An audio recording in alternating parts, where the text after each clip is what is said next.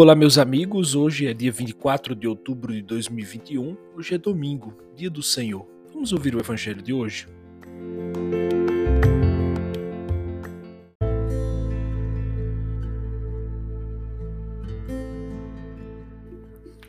Naquele tempo, Jesus saiu de Jericó junto com seus discípulos e uma grande multidão. O filho de Timeu, Bartimeu, cego e mendigo, estava sentado à beira do caminho. Quando ouviu dizer que Jesus, o Nazareno, estava passando, começou a gritar: Jesus, filho de Davi, tem piedade de mim. Muitos o repreendiam para que se calasse, mas ele gritava mais ainda: Filho de Davi, tem piedade de mim. Então Jesus parou e disse: Chamai-o. Eles o chamaram e disseram: Coragem, Levanta-te, Jesus te chama. O cego jogou o manto, deu um pulo e foi até Jesus. Então Jesus lhe perguntou: O que queres que eu te faça? O cego respondeu: Mestre, que eu veja. Jesus disse: Vai, a tua fé te curou. No mesmo instante, ele recuperou a vista e seguia Jesus pelo caminho. Palavra da salvação.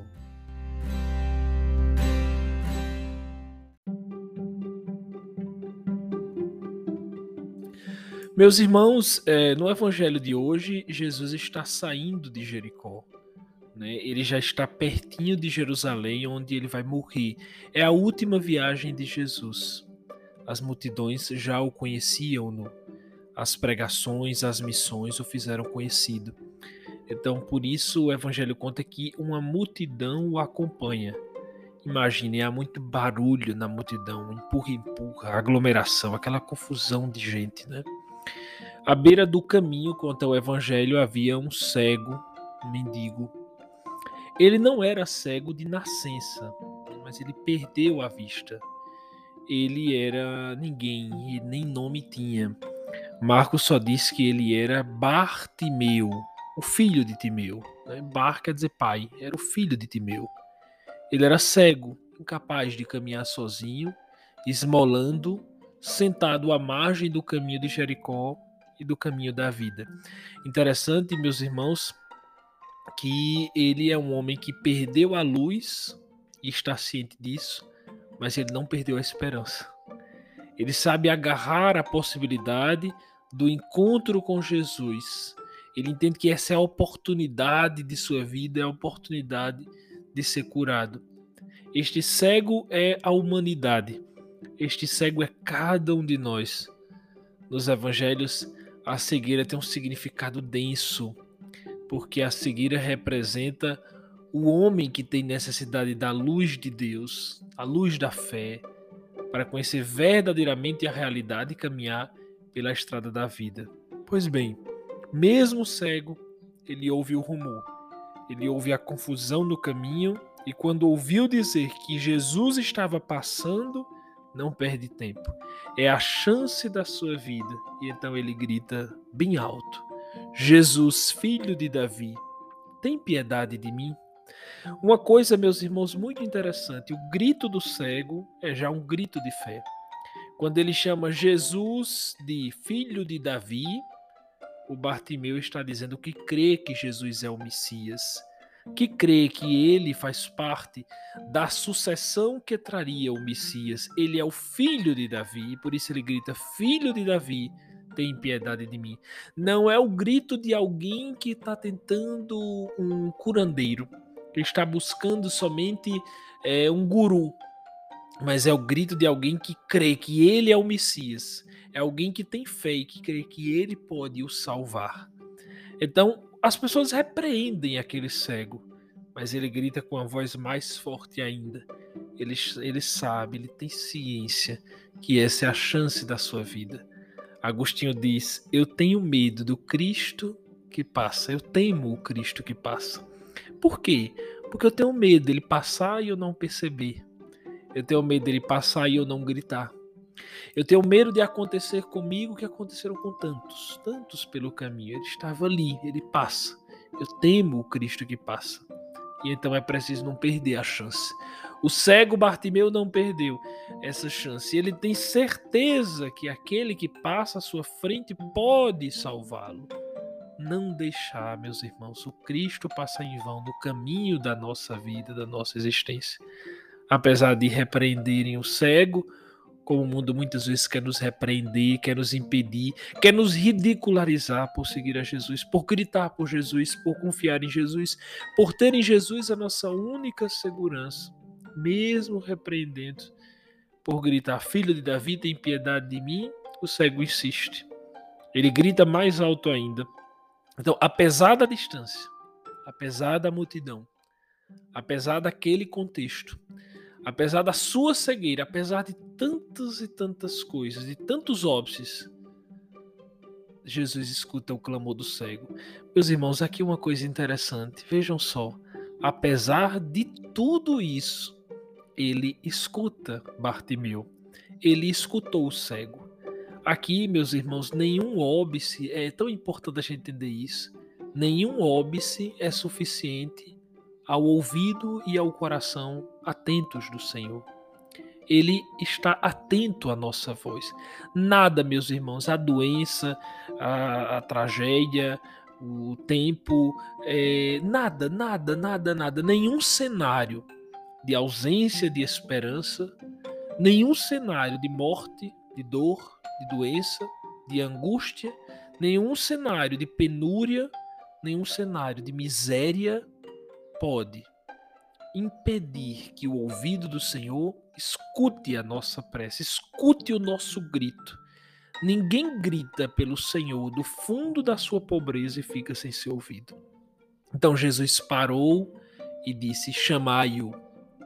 O cego jogou o manto, deu um pulo e foi até Jesus. Muito bem.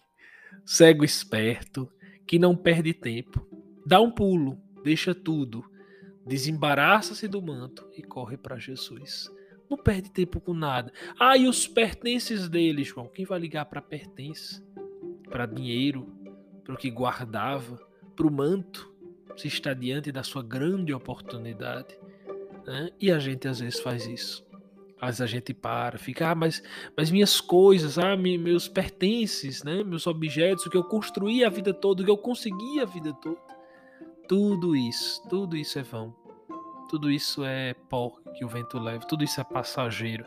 E quem dera, quem dera nós, se fizéssemos também assim, largássemos tudo, deixássemos nossas tralhas, nossas coisas, nossos apegos, nossas quinquilharias e corrêssemos para Jesus. O que é que Jesus faz diante disso, dessa cena?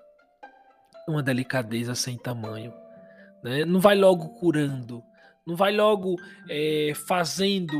Não, não. Ele, ele pergunta, ele é delicado, ele é amável, ele é doce, ele é santo.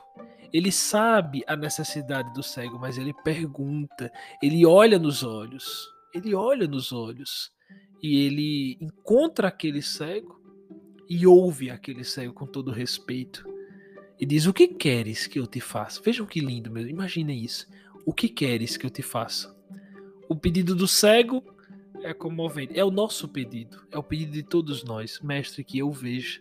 Por mais que não seja é, ver a realidade visível, né, as coisas, né, o mundo, o sol, mas ver, a, ver na, no olhar da fé, mestre, que eu veja e Jesus diz: Muito bem, vai, a tua fé te curou. Este deve ser o nosso pedido. Mas para isso é necessário ter a humildade de se reconhecer cego, de se reconhecer necessitado. Senhor, eu sou cego. Eu sou cego do caminho, eu sou um Bartimeu. Cura-me, eu quero te ver. Né? Se você vive uma crise de fé, se você vive é, um momento difícil, Senhor, eu quero te ver. Ajuda-me, Jesus, nessa situação nessa situação difícil, dolorosa que eu atravesso. Ajuda-me a ver. Cura-me, Senhor. Eu quero te ver. Meus irmãos, imagine aquela cena: Jesus e Bartimeu, um diante do outro. Deus com a sua vontade de curar e o homem com o seu desejo de ser curado. Duas liberdades, duas vontades convergentes. a pergunta: Que queres que eu te faça? Ele responde: Que eu recupere a vista. E Jesus diz: Vai, a tua fé te salvou e o milagre se realiza. A alegria de Deus e a alegria do homem. O Evangelho ainda diz que Bartimeu seguia Jesus pelo caminho, ou seja, tornou-se um discípulo e subiu com Jesus para Jerusalém, para em Jerusalém morrer com Jesus e ressuscitar com Jesus. Esta, meus irmãos, é a nossa vocação, é a vocação de todos nós, é a sua vocação que me escuta agora. Este é o nosso itinerário, esta é a nossa experiência de fé. Todos nós que somos batizados somos chamados a isso, a ser iluminados, a ser iluminados pela presença do Senhor, pelo encontro com o Senhor e depois de iluminados, morrer com Ele, ressuscitar com Ele e anunciar o Seu nome. Né? Eu queria terminar é, aduzindo para uma coisa muito bonita que Santo Agostinho disse quando medita esse Evangelho. Ele diz que o evangelista Marcos, quando falou em Bartimeu, é, citou o nome Bartimeu, né, o filho de Timeu, porque ele era um personagem rico. Né? O seu pai era rico. Né? Por isso que ele diz Timeu, ele é o filho de Timeu. Timeu é alguém conhecido. Era um homem próspero. E essa interpretação de Bartimeu como uma pessoa é, decaída, né? É, de uma condição de grande prosperidade, ele era é rico, mas se tornou pobre, ela é sugestiva. Né? Imaginem, meus irmãos, há muitas riquezas preciosas na nossa vida que nós podemos perder e que não são materiais. Né? Há muitas riquezas, o prestígio, a sua família, a sua honra, o seu poder, muitas coisas. A gente pode perder tudo. Bento XVI comenta isso lindamente. Ele diz: Bartimeu poderia representar aqueles que vivem em regiões de antiga evangelização, onde a luz da fé se debilitou e se afastaram de Deus, deixando de o considerarem relevante na própria vida. São pessoas que deste modo perderam uma grande riqueza, decaíram de uma alta dignidade, não econômica ou de poder terreno, mas a dignidade cristã. Perderam a orientação segura e firme da vida e tornaram-se muitas vezes inconscientemente mendigos do sentido da existência. São as inúmeras pessoas que precisam de uma nova evangelização, de um novo encontro com Jesus, o Filho de Deus, que pode voltar a abrir os seus olhos e ensinar-lhes a estrada. Lindo isso, né? Ou seja, há tantas pessoas que perderam tudo, ainda que não tenham perdido seu dinheiro, ainda que não tenham perdido a, a sua imagem, mas perderam a essência, a densidade da vida, perderam a riqueza do cristianismo, perderam a riqueza da fé. Meus irmãos, que nós possamos, nesse trigésimo domingo do tempo comum, pedir a Ele que abriu os olhos de Bartimeu, a abrir também os nossos olhos. E que Ele nos ajude a ser instrumento para que outros saiam da cegueira da fé, outros saiam da miséria da existência, né, de uma vida medíocre, de uma vida mediana, e encontrem-no, e encontrem Jesus, que é a grande alegria dos homens, né, que é a grande esperança do coração humano. Que seja essa a nossa oração. Ilumina-nos, Senhor.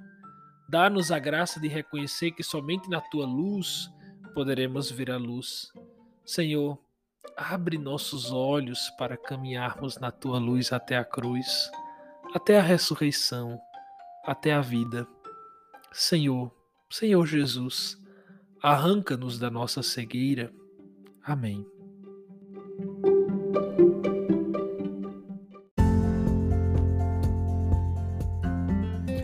Bem, na próxima semana estaremos juntos mais uma vez, se Deus quiser.